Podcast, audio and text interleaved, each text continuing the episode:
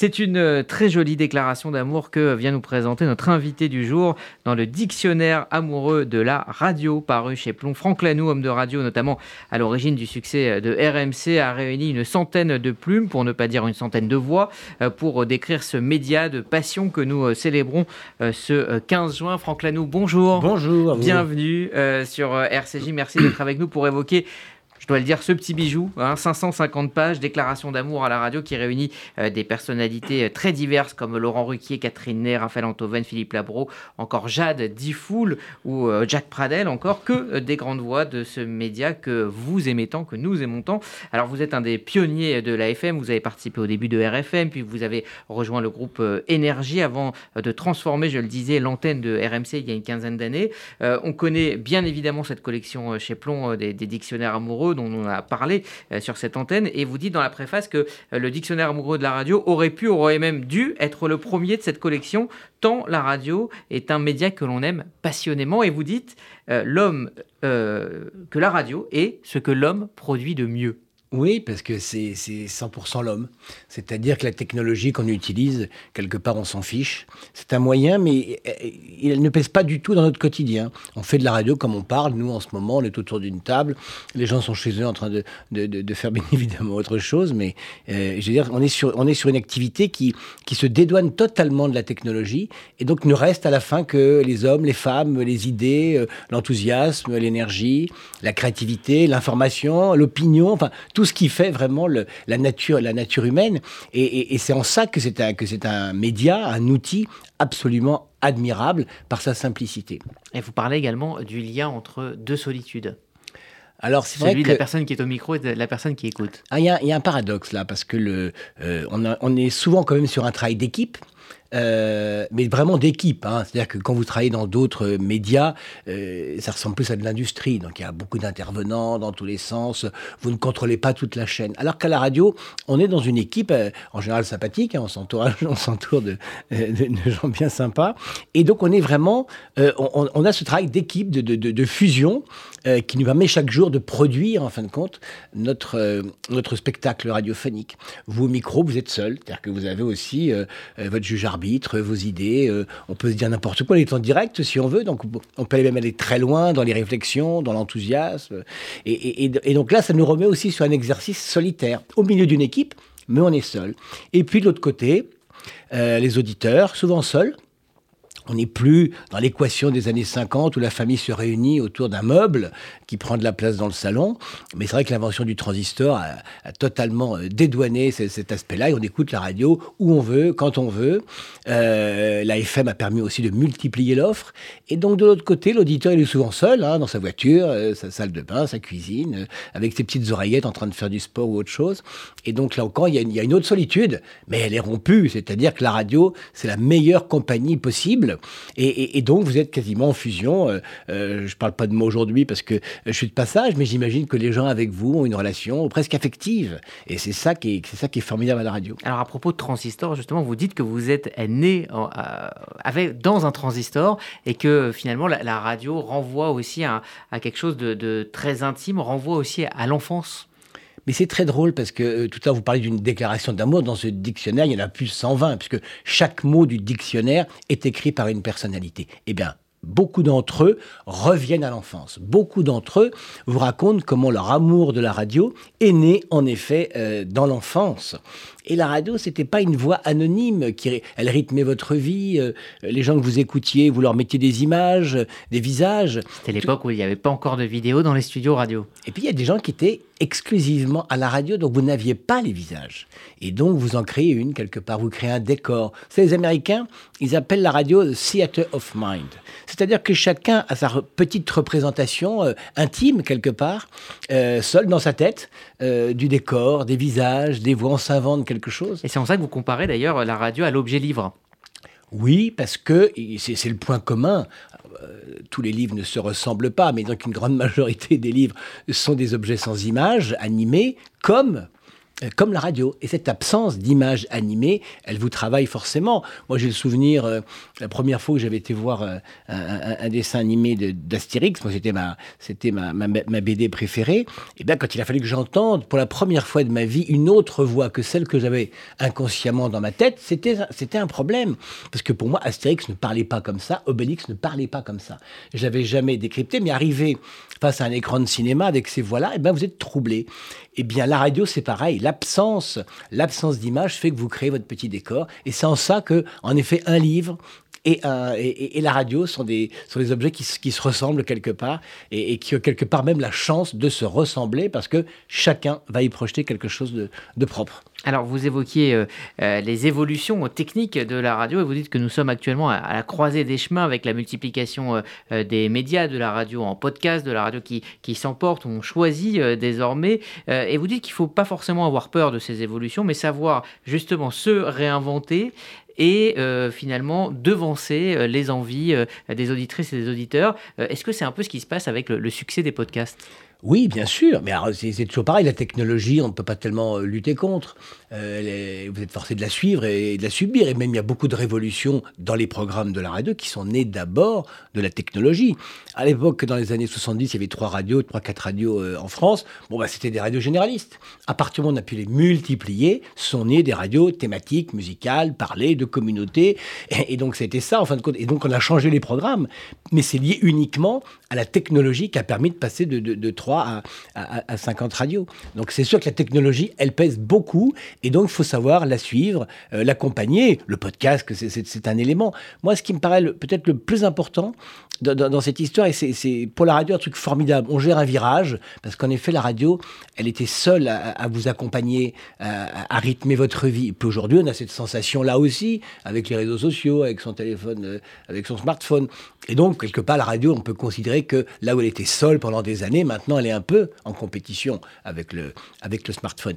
Il n'empêche que les gens de radio, je pense que ce sont les mieux préparés, parce qu'il faut tellement de choses en même temps. Dans cette petite équipe où on, crée les programmes, euh, où on invente chaque jour, en fin de compte, ce qui fait notre, quotidien, nos émissions, je pense que les gens de radio, là-dessus, sont les mieux préparés pour euh, affronter ces révolutions, ces révolutions technologiques. Donc là, on gère un virage et on se pose tous beaucoup de questions sur l'avenir de la radio. Moi, je suis pas très, très inquiet. Je pense que la radio est une technologie tellement magnifique qu'elle va, qu'elle va perdurer. Par contre, c'est sûr qu'elle partage quelque part son territoire aujourd'hui. Et donc, il faut savoir, euh, faut savoir gérer un virage. Et puis voilà. Alors, venons-en euh, rapidement à ce, dictionnaire qu'on on retrouve donc des définitions comme auditeur, complicité, console, débat, DJ, émetteur, empathie, enfance imaginaire, interview, magie, montage, publicité et bien d'autres. Euh, des mots que vous avez donc distribués à des personnalités du monde de la radio. Comment vous avez déjà sélectionné ces mots et comment vous les avez associés à ces personnalités? Alors il y a tout, il y a eu tous les cas de figure. Moi, je, quand vous écrivez un dictionnaire, c'est assez prétentieux de dire qu'on écrit un dictionnaire, mais moi j'ai la chance d'un dictionnaire amoureux, donc ça laisse beaucoup de liberté bien sûr dans son, dans son exécution, mais, mais surtout vous avez quand même envie quelque part à la fin d'embrasser complètement votre, votre, votre thématique. Donc euh, moi j'avais la radio, donc il y a plein de compartiments, euh, il y a de l'information, il y a de la musique, il y il y a du business, il y a du marketing, il y a de la technique, enfin tous ces éléments-là sont présents dans le dictionnaire. Moi j'avais envie d'embrasser complètement euh, la thématique de la radio. J'avais commencé à faire une liste de mots, bien sûr, comme si c'était moi qui avais écrit seul ce dictionnaire. En face, j'ai mis aussi une liste de personnalités qui me paraissait importante. Euh, et puis, j'essayais de matcher entre les mots et les personnalités. Et puis j'allais voir les personnalités en leur disant clairement, ben voilà, euh, le dictionnaire amoureux, je leur présentais le projet. Et puis il y a certaines à qui je disais clairement, j'ai pensé à toi pour ça. Et puis ça matchait ou ça matchait pas et d'autres qui me disaient Ah, super ton idée, moi je vais faire ça. Et c'est plutôt eux qui avaient, le, qui avaient, le, qui avaient le, choix du mot. Alors, comme il est impossible évidemment de parler de toutes les définitions, j'ai demandé à nos trois stagiaires qui sont euh, actuellement ici à RCG, qui découvrent le monde de la radio, de sélectionner une des définitions et de vous préparer une question euh, euh, pour la radio. On va commencer avec vous, Mirella, stagiaire américaine en visite en France. Vous découvrez notre radio. Alors, quel mot vous avez sélectionné? J'ai choisi authentique. Et euh, Manu Levy parle de sa définition du mot authentique et il dit qu'être authentique, euh, c'est un cadeau que l'on puisse faire aux auditeurs. Selon vous, quelle est la meilleure façon d'être authentique dans le travail de la radio? La question est compliquée parce qu'on que on est dans un exercice. Il y, a, très peu d'artifices autour de nous, mais il y en a quand même. Hein. Euh, un peu de lumière, il y a les micros et la technique. On est un peu conditionné quand même. On n'est pas complètement euh, spontané et naturel. Et donc c'est en effet ça un jour qu'il faut savoir euh, quelque part, je sais pas, décapsuler dans, intérieurement pour pour arriver à retrouver cette authenticité. Mais ça, c'est la vraie différence qu'il va y avoir entre des personnalités de la radio d'un côté et puis des présentateurs, des journalistes, des animateurs qui font bien leur travail, qui savent parfaitement gérer euh, la technique, euh, la diction, le vocabulaire, tout ça c'est très bien. Mais la personnalité, elle va être totalement libérée, totalement authentique. Et donc ça, malheureusement, euh, je pense qu'il y a des gens qui arrivent très bien naturellement, tout seuls, et puis d'autres qui doivent quelque part casser l'armure. Moi, j'avais cette, euh, j'avais cette, euh, ce travail-là à faire avec certaines personnes au début des RMC, où en effet, j'avais un passage à faire entre l'excellent journaliste et la personnalité. Comment on va faire pour que tu deviennes totalement euh, spontané, naturel, authentique Et eh ben voilà, il faut aider à casser l'armure. Donc euh, je ne peux pas vous donner tous les secrets. Parfois c'est un peu long, hein, c'est un peu un peu compliqué parce qu'il y a des réflexes. Le métier de journaliste, hein, ça répond à des codes aussi. Euh, et là-dessus, faut pas faut pas plaisanter aussi. Il faut respecter la vérité, l'information, tout ça est, un peu codifié. Alors que la personnalité, ben, elle est plus libre, elle est authentique. Donc elle, dit parfois des, des choses plus ou moins contrôlées. Il faut accompagner ça aussi. Franck Lanou, euh, Carlos Rangel, euh, Rangel, pardon, notre stagiaire, vous a sélectionné un mot. Oui, j'ai choisi le mot intellectuel. Donc euh, Guillaume Erner, journaliste à France Culture, confesse son amour pour les intellectuels, qu'on appelle, les tautologues. Mais cependant, les intellectuels ont un rôle, une relation très importante avec la radio, comme il le, décrit. Après, cependant, de nos jours, les intellectuels sont un peu l'objet des critiques. Il y a un peu un mouvement anti-intellectuel parfois. Est-ce que vous pensez qu'ils se feront remplacer par les experts aussi? Et pensez-vous que euh, les, intellectuels vont perdre leur place à la radio? Et vont se faire remplacer petit à petit par des experts scientifiques? Alors, il n'y a pas que des experts scientifiques. Hein. Maintenant, les experts, ils débarquent de partout, ils sont experts en tout et ils, occupent pas mal ils occupent pas mal le terrain. La radio, c'est un terrain de jeu On peut faire ce qu'on veut. Précisément, ça revient à notre première question, c'est une expression humaine. Donc, euh, quelque part, on, peut, pourrait presque jouer au tennis à la radio si on voulait. Donc, donc quelque part, en effet, c'est une expression, euh, c'est un mode euh, d'expression qui ouvre tous les champs du possible. Donc là-dessus, il peut y avoir en effet, en fonction des époques, des va-et-vient. Quoi. On a même vu dans la radio, par exemple, toutes les années 80, 90, qui étaient plutôt au service des radios musicales, qui se développaient beaucoup, etc. Puis après, on avait un autre mouvement où les radios généralistes d'information ont un peu repris, euh, je dirais presque grâce à RMC, un peu repris le, devant de la scène. Donc là-dessus, il, il, y a des mouvements.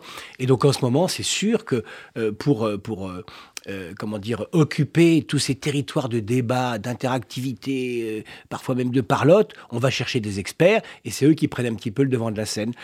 Euh, bon, bah, je, on peut déjà annoncer le retour des intellectuels dans quelques années parce que ça, ça va nous manquer forcément. Il va bien falloir quand même qu'on soit éclairé nous-mêmes sur la culture, qu'on ait du décryptage, qui soit qui soit plus puissant, plus profond que simplement l'opinion, qui pourtant Dieu sait si j'en étais un acteur, mais il n'empêche comme ça, il y a des phénomènes de, balancier, donc il faut jamais croire que rien n'est mort, rien n'est fini, euh, ça va revenir. Si en ce moment il y a un petit creux, bah, vous pouvez déjà vous annoncer le retour des intellectuels bientôt. Alors, Franck Lanou, vous savez très bien qu'en radio, euh, le temps aussi, le temps est, évidemment compté. Il nous reste euh, quelques secondes, quelques minutes pour la dernière question de, de Violette Pesin. Alors moi j'ai choisi le mot imprévu dans votre livre et c'est euh, Michel Brier qui définit ce mot. Il écrit que l'imprévu peut parfois être un moteur de la radio tout comme il peut être la hantise de ceux qui travaillent dans ce média. Est-ce que vous pourriez nous raconter un moment où en radio vous avez dû faire face à l'imprévu? Alors, j'aurais dû le travailler cette affaire, parce que c'est sûr que c'est sûr que l'imprimé c'est génial. L'imprévu c'est extraordinaire parce qu'il peut se passer, il peut se passer des choses formidables. Il y a une anecdote qui est racontée par par Jean-Pierre Elkabbach, où il interviewe un jour le président, le, secrétaire général pardon de l'ONU dans son hôtel à Paris, et puis pendant que débute l'interview, ils sont en train de payer euh, l'addition, euh, la, chambre à l'accueil, ce qui fait que ça coupe l'addition téléphonique, et donc l'interview est, est, coupée nette parce qu'ils ont débranché le téléphone, bien sûr, il faut payer la note. Et donc, ils sont forcés de traverser Paris pour rejoindre un studio et poursuivre, et poursuivre l'interview. Puis Michel Brier, vous en parlez à l'instant. Michel, un jour, il s'est retrouvé à traverser Paris avec les Beatles parce qu'ils euh, ils étaient à leur hôtel, ils étaient perdus dans Paris. Et donc, il fallait les amener au studio d'Europe 1. Donc, on est au tout début de la carrière des Beatles. Mais Michel Brier, il vous a traversé Paris avec les quatre Beatles pour les amener au studio d'Europe 1. Ça, c'était totalement imprévu. je vous garantis que la radio, c'est un tas d'imprévus tous les jours. C'est ça le bonheur.